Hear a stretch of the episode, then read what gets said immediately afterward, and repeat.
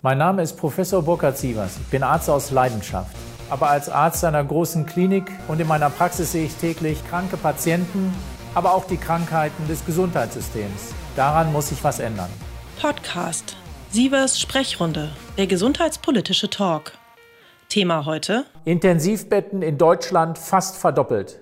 Wer soll eigentlich die ganzen Intensivpatienten versorgen? Bereits vor der Corona-Krise waren schon zu wenig Intensivpflegekräfte und Ärzte für die Intensivstationen vorhanden, sodass zum Teil vorhandene Betten aufgrund der Pflege, von Pflege- und Ärztemangel gar nicht betrieben werden konnten. Jetzt reden wir von einer fast Verdopplung der Intensivkapazitäten bei noch weniger Personal, denn viele Ärzte und Pflegekräfte haben sich bereits selbst mit dem Coronavirus angesteckt und sind ausgefallen. Die Zahl der Infizierten in medizinischen Berufen steigt weiter an. Ein Aspekt, der in der aktuellen Berichterstattung völlig untergeht.